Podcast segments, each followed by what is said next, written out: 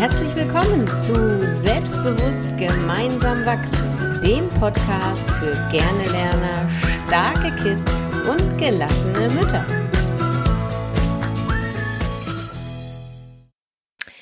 Ja, halli, hallo ihr Lieben, herzlich willkommen zu einer neuen Folge unseres Podcasts und moin Trixie nach Hamburg. Moin moin. Hallo. Moin. Heute geht es um ein ganz spannendes Thema, was ihr als Eltern bestimmt kennt. Und ich will das Thema mal mit einem Bild beginnen oder einer Situation, die ich euch beschreibe, weil ihr die ganz bestimmt kennt. Montagabend, 19 Uhr, Elternabend in der Grundschule deines erstgeborenen Kindes. Du warst seit 20 Jahren nicht mehr in einer Schule, betrittst den Flur und schon allein bei dem Geruch läuft dir ein kalter Schauer den Rücken runter. Du kommst in den Klassenraum, Klassensaal, sagen ja viele Lehrer, siehst diese kleinen Stühle, setzt dich hin und fühlst dich irgendwie zurückversetzt in deine eigene Schulzeit und irgendwie fühlt sich das überhaupt gar nicht cool an für dich.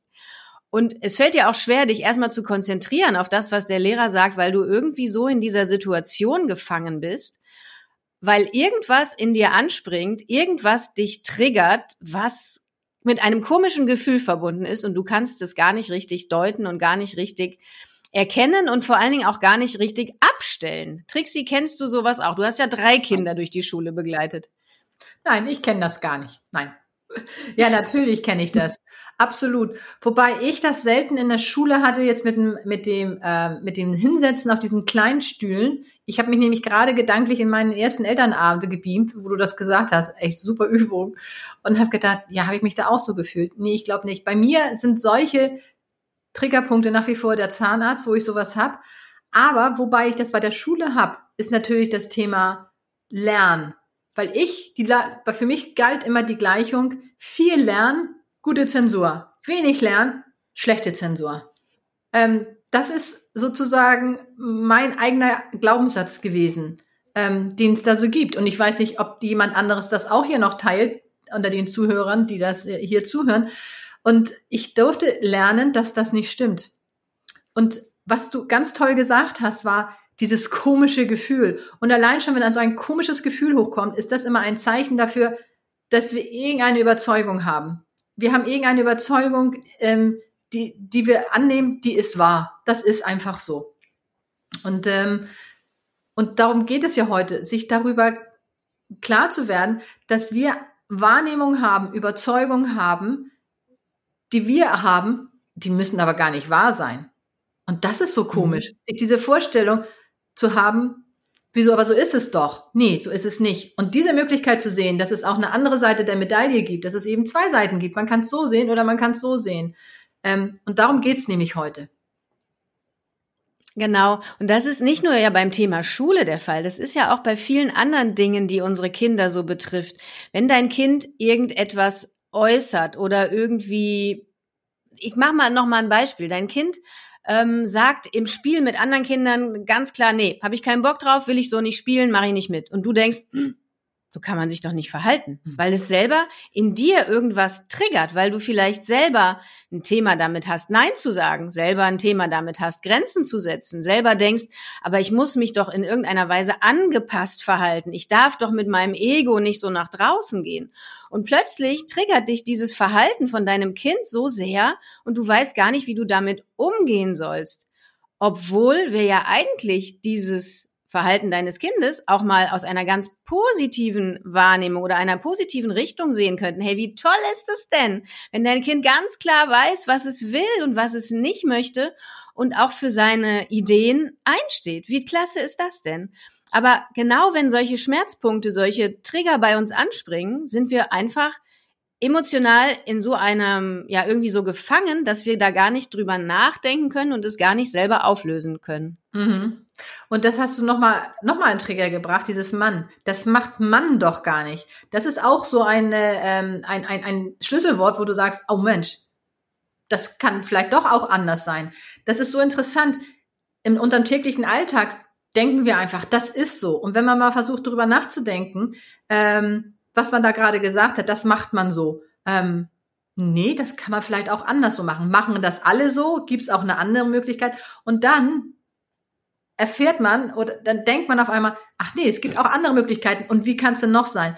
Und dass du gesagt hast, das Kind triggert die Mutter, weil es vielleicht sich gar nicht so sehr abgrenzen kann, nicht Nein sagen kann und denkt, Moment, das geht doch gar nicht, kann man ja eben so nicht machen. Ja, super. Genau, das ist auch so eine möglich so eine Situation. Oder wenn man sagt, alle machen das. Alle machen das. So muss das sein. Also für mich ist ja auch dieses Thema ähm, Mathe, ist ja immer ein großes Thema in den Schulen.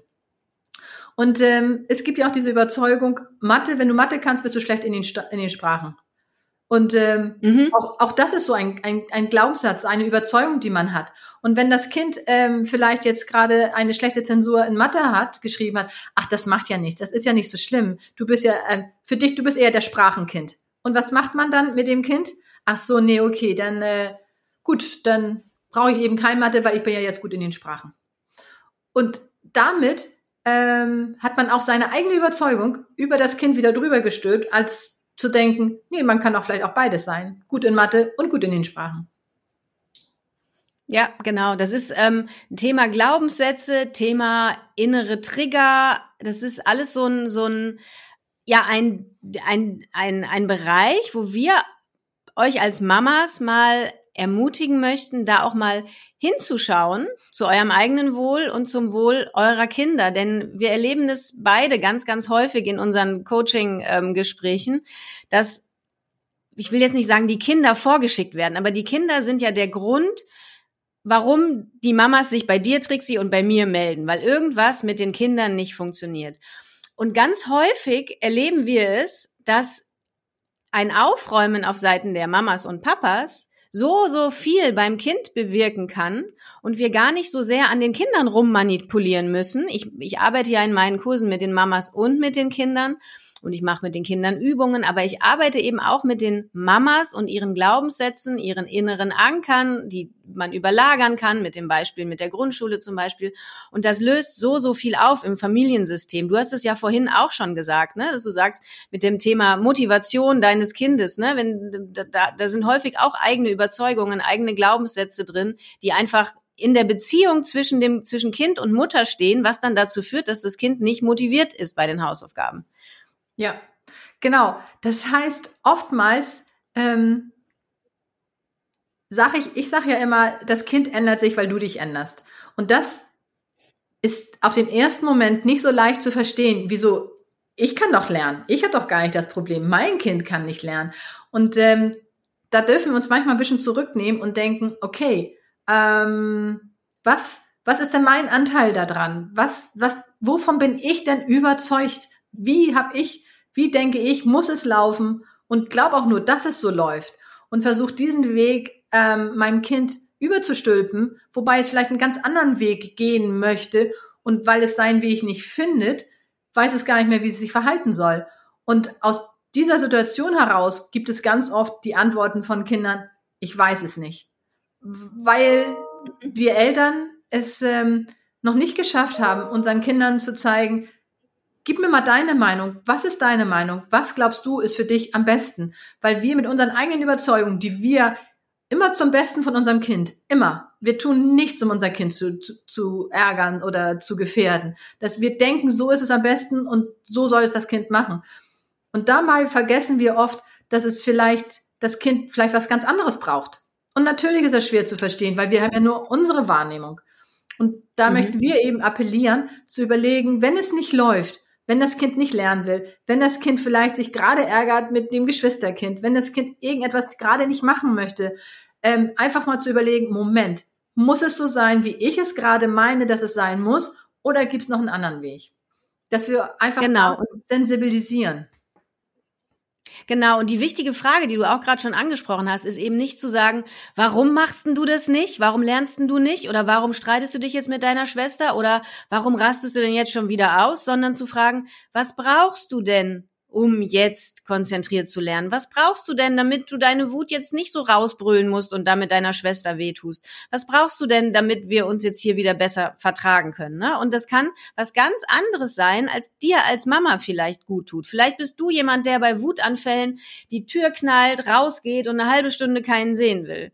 Wenn du das jetzt aber auf dein Kind überträgst und dein Kind aber vielleicht der Typ ist, der sagt, ich möchte eigentlich gedrückt und gekuschelt und geknuddelt werden und eigentlich darüber sprechen, dass ganz schnell alles wieder gut ist, dann ist es so wichtig, darauf zu hören, dass dein Kind das braucht und deinen eigenen deine eigenen Erfahrungen damit und dein eigener Umgang damit mal hinten anzustellen zum Wohle der gesamten Familie. Ne? Das ist natürlich immer so ein bisschen schwierig zu gucken, okay, wo bleibe ich denn dabei als Mama, wenn doch mein Bedürfnis gerade ist nach Ruhe. Aber da einfach zu gucken, wie können wir da einen gesunden Mittelweg finden. Ne? Schau mal, Mama braucht jetzt mal ein bisschen Ruhe, weil mich hat das jetzt echt gerade aufgeregt und du brauchst Nähe. Wie kriegen, können wir das denn beides jetzt zusammenbringen? Aber immer mit dem, mit dem Signal an das Kind, ich habe dich verstanden.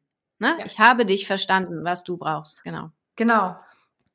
Nun geht ja nun äh, diese Podcast-Folge über eigenen Überzeugung und die eigenen Trigger. Und du siehst, wie weitreichend das, äh, das führt. Das sind also die eigenen Trigger und was die ja mit uns machen, weil wir auf einmal so und so reagieren. Wir sprechen jetzt hier über, frag dein Kind nicht, warum es das gemacht hat, sondern was braucht es, damit es äh, vielleicht wieder auf eine anderen Emotion kommt.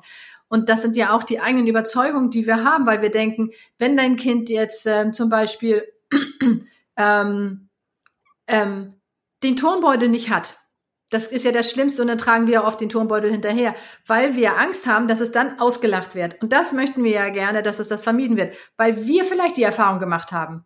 Wir haben vielleicht die mhm. Erfahrung gemacht, wir haben den Turnbeutel nicht dabei gehabt und wurden ausgelacht. Und das war ganz schlimm für uns. Und wir möchten gerne unser Kind äh, schützen, dass es nicht passiert. Aber vielleicht ist es das gar nicht. Vielleicht ist es das, was dein Kind vielleicht gerade braucht, um sich später daran zu erinnern. Und das hat nichts damit zu tun, äh, dass du es damit bestrafst, sondern du überlässt praktisch deinem Kind seine eigenen Erfahrungen zu machen, die es im weiteren mhm. Leben so sehr braucht, ähm, mhm. um sich daran zu erinnern, ach, das ist damals passiert, okay, dann, äh, dann mache ich das nicht mehr.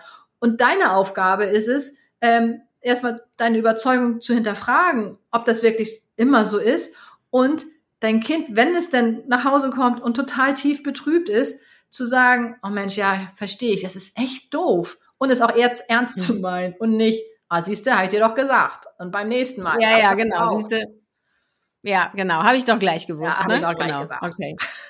ja.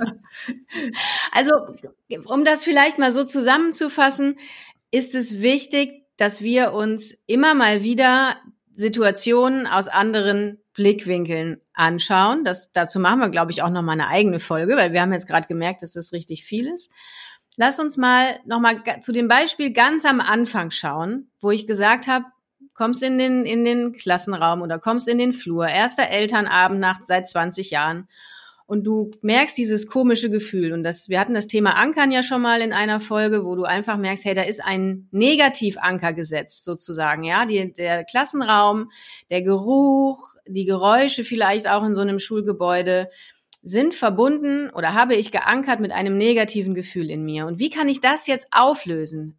Indem du zum Beispiel versuchst, diese Situation mit einem neuen, einem positiven Anker zu überlagern. Du schaust dich vielleicht im Klassenraum um und siehst, Kinder haben ja in der ersten Klasse häufig irgendwie malen die ja noch ganz viele Bilder und du siehst, hey, guck mal die schönen Bilder, die haben da gerade den Sonnen, den Regenbogen gemalt und da ist ja das Bild von meinem Kind und ach, wie schön sieht denn das Klassenfoto aus und einfach für den Moment, für den gleichen Moment, wo du ein komisches Gefühl hast, ein positives Gefühl entstehen lassen. Ganz, ganz bewusst ein positives Gefühl entstehen lassen. Kannst du auch mit einatmen, kannst auch einfach mal ganz bewusst lächeln, ja, also einfach mal 30 Sekunden oder 60 Sekunden hat Vera Birkenbiel, glaube ich, gesagt, einfach mal lächeln.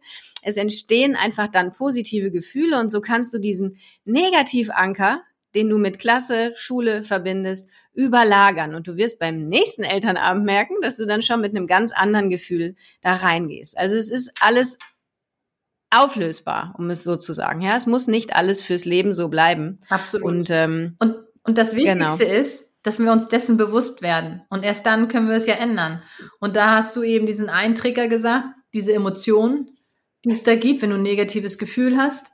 Oder ähm, wenn, wenn du jetzt anhand deiner Sprache merkst, indem du verallgemeinerst, das sind so Sachen, wo du dir weißt, okay, da ist was im Argen, wenn ich was verallgemeiner, wenn ich ein negatives Gefühl habe, ähm, da darf ich nochmal näher hingucken, ob das wirklich so stimmt. Und dann kann ich es ändern. Mhm. Genau, super. Ja, ein wunderschönes Schlusswort.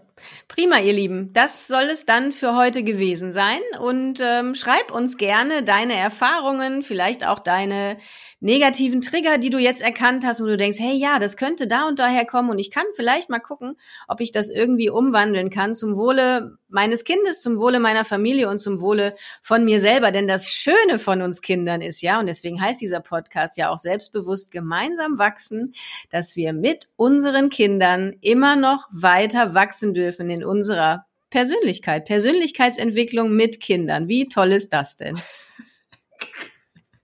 Ja, das hat uns vorher Alles keiner klar. gesagt, ne? Als wir Kinder bekommen nee, haben. Nee, hat uns keiner vorher gesagt. Nein, das hat keiner. Genau. Das stand nicht in der Arbeitsplatzbeschreibung drin. Super, alles klar. Liebe Trixie, mach's gut. Ganz liebe Grüße. Ja, bis bald. Tschüss. Bis dann. Tschüss.